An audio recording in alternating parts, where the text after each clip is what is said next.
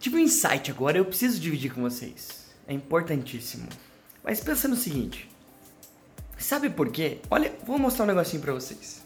Cadê? Pensa aqui. Olha só, tem uma pessoa. Não vou mostrar da onde, mas ó.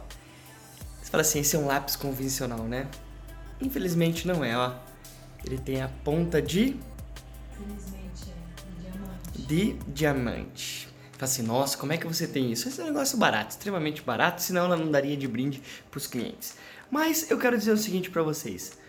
Você sabe, já pensou por quê? Muitas pessoas perdem de ganhar mais dinheiro na vida, muitas pessoas perdem de ter mais resultado na sua vida profissional. O principal objetivo é porque elas acreditam tanto, tanto, tanto, né? Tem uma autoconfiança tão grande em si, no seu produto, que elas acabam esquecendo que elas precisam fazer o que a gente chama, o que eu chamo de follow-up. É o que, as, elas cumprem, o que elas o que elas essas pessoas se comprometem a fazer, como um orçamento, como um acompanhamento, né, de um, de um follow-up, um contínuo após o primeiro contato, o que essas pessoas precisam fazer é dar continuidade a isso.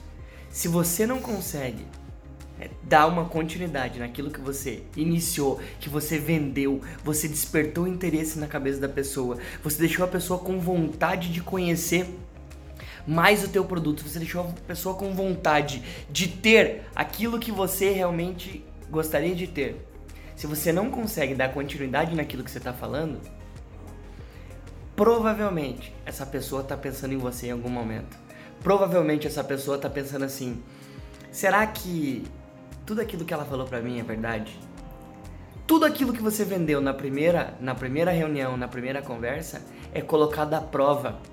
Se você se compromete com a pessoa de alguma maneira e você não consegue, não garante o resultado, não importa se o teu produto é o melhor do mundo, não importa se você está fazendo isso porque você tem muito negócio, então quer dizer que o teu planejamento, a tua organização não está perfeita.